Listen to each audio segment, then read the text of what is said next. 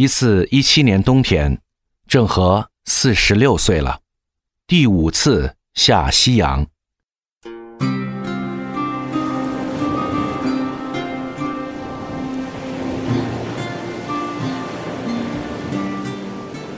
这一次的出行，他要将使节一一送回国，按要求对海外国王进行明朝册封仪式，立下朱棣亲手写下的石碑，以表永世友好。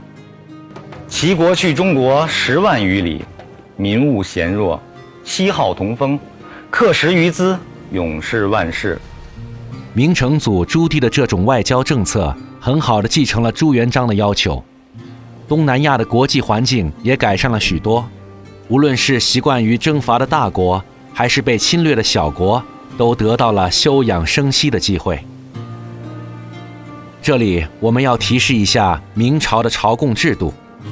为什么这样的外交政策可以让万国来朝呢？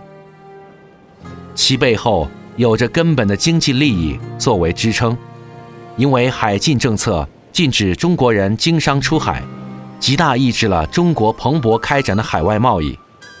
虽然朱棣没有放松海禁，但外交政策有所改变，客观上为来使的国家提供商舶贸易，给予一定的发展空间和机遇。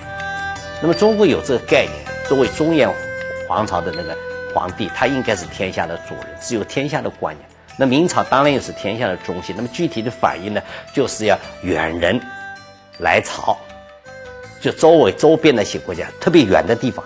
因为我们以前有个说法叫一层层的翻译，从业来朝。就你看这个翻译一个已经不够了，最多地方据说要九页，翻译九次就。指那个翻译的多了，这种语言翻译，这样才能够来，就这个范围呢越大，就是越显得这个国家的声望。具体在中国境内的朝贡体系中，贡品分为三类：一、进贡方物；二、国王附进物；三、使臣自进附进物。第一类是海外奇珍、珍禽异兽、香料、手工业制品等。朝廷接受此类贡物后，按赏赐一厚的原则，用差价一至二十倍的价格进行赏赐。比如胡椒，每百斤值一两两钱五分，那明朝就要给予每斤胡椒二十两收购。真正的贡物数量很少，由贡使代表其国王进献给皇上。自洪武年间，太祖就定下了厚往薄来的规矩。以其与我大明天朝上国的身份相符，所以朝廷得到的贡物远不及大明皇上给藩邦的赏赐多，少进多出，赔本赚吆喝，指的就是这个。第二类属于商货，朝廷要给各国的国王、王妃、王子赏赐巨大的回赠，比如赏赐大量优质的丝绸、铜钱、瓷器、棉布等。第三类。就是使节自己带来的货品，这些货品的数量往往超过进贡货物的数十倍，货物特别多，还不是市场行为，但我国朝廷都会高额的收购。所谓附进物，其实也就是私物，往往超过贡物的数十倍，却被藩商在大明口岸自行卖掉了，赚取私利。所以总的来说，各国都愿意来中国朝贡。整个行程不仅全部报销，有人招待，而且完全是暴利买卖。于是，一些海外国家还在内部上演了为了谁能代表中国来朝贡，让己方势力打起内战。可见这买卖到底有多么诱人。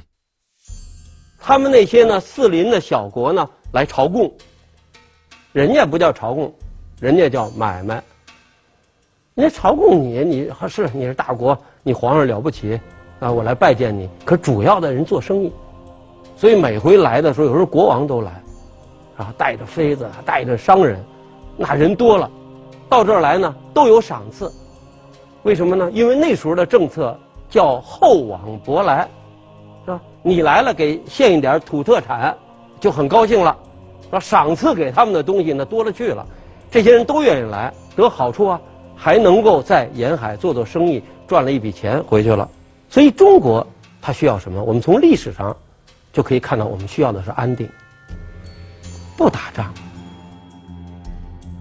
拿日本举例，日本送来东洋刀，朝贡就带了三千六百一十把，但附近物竟然有三万五千把，一把日本刀的价值八百至一千文，而明朝每把五千文买下，明朝政府把刀全部收购，还不会都卖出去？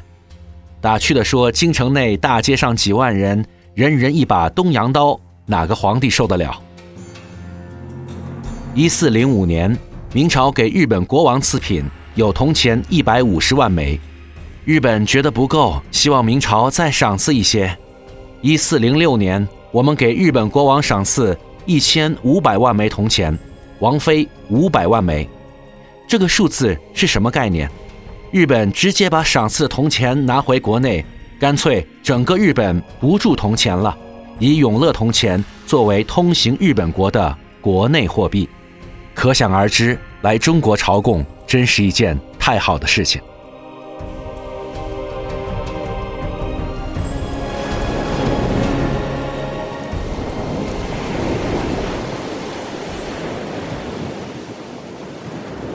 一四一九年，郑和第五次下西洋结束。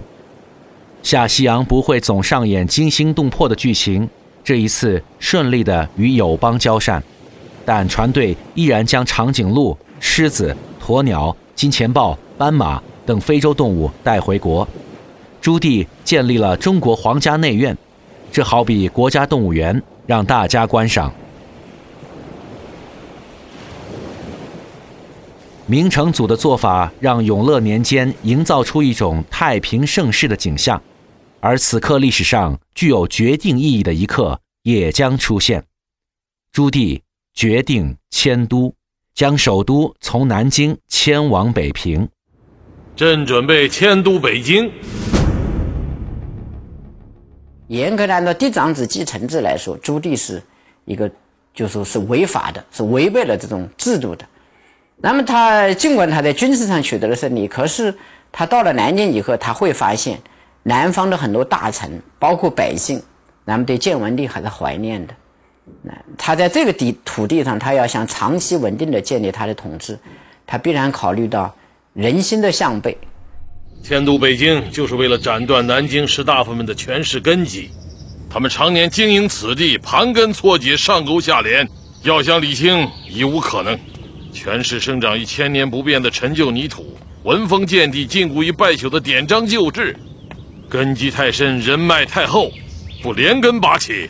后患无穷啊！一四二零年，朱棣颁布了迁都北京的诏书。同年十二月，紫禁城这个项目正式上线。可想而知，当紫禁城第一次投入使用时，用户体验会有多么好。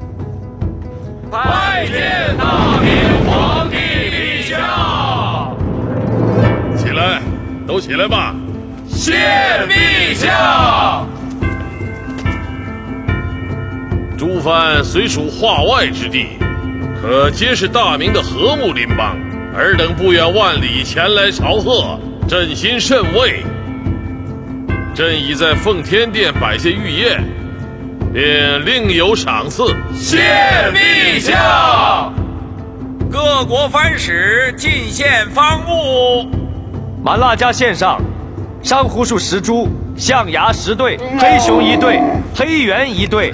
鹦鹉六十对，古里国献上宝石六十颗，琉璃瓶六十对，佛朗双刃刀六十对。柯之国献上狮子一对，麒麟一对，孔雀六十对。皇宫举行了盛大的仪式，随着郑和下西洋而来的世界各国使臣献上厚礼，朱棣高兴地回赏，真有一种北京欢迎你的暖意。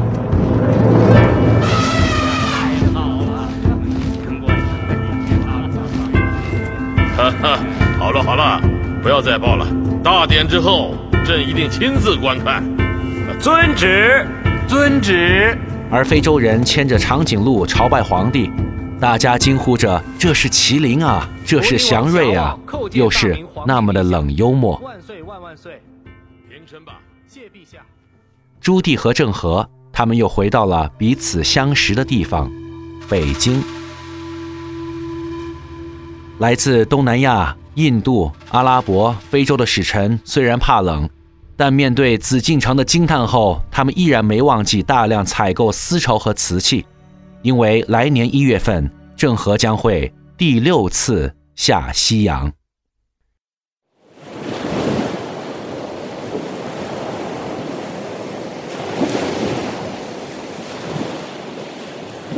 一四二一年一月十五日，郑和第六次下西洋，也是分队进行，各航线护送各国使者回国，有一种国际游轮的感觉。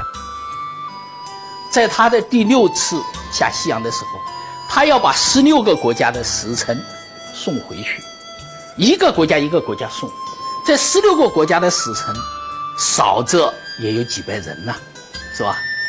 你想，这些人他都是有相当规格的人，所以郑和这个时候运外宾、运贵国国国王，也就是旅客运输吧，所以应该说他开辟了这个运输旅客运输的先河。而且这个里边还有厅，所谓的厅呢，有时候它叫厅，所谓的厅呢，就相当于我们现在海上的大台阶，像坦坦尼克号跳舞了这样一些地方，可惜它是没那么大。但是说明它有公共活动场所。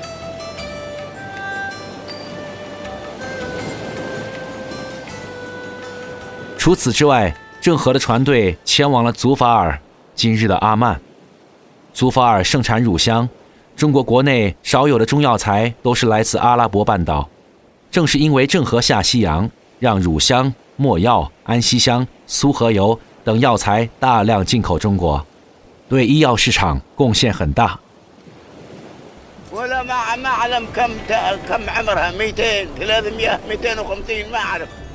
这乳香，乳香呢就是阿拉伯那个索格特拉岛啊产的，原产地在那儿啊。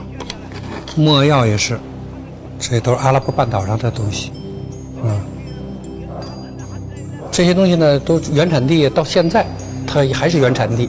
中没有移植到中国来，哎，但是呢，这一千多年了，和他们的医药这个交流啊，而且尤其是中国，呃，这个大量的长期的使用这些阿拉伯药，呃，所以使这些药呢，什么乳香没药啦，哎，就成了咱们的常用药。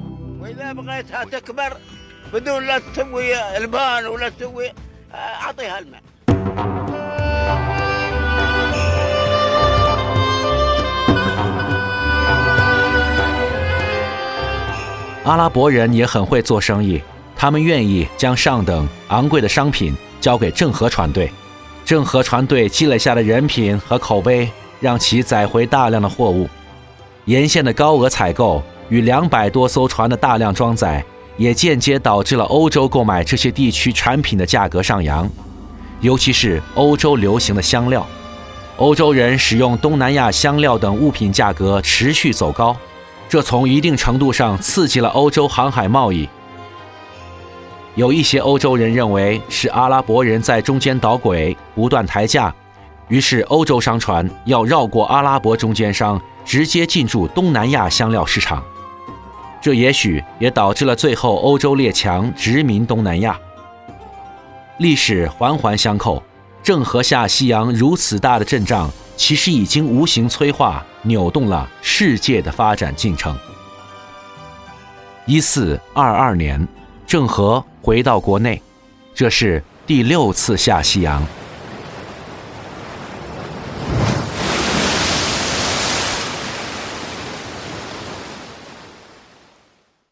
两年后，一四二四年，主导郑和下西洋这一切的幕后推手明成祖朱棣。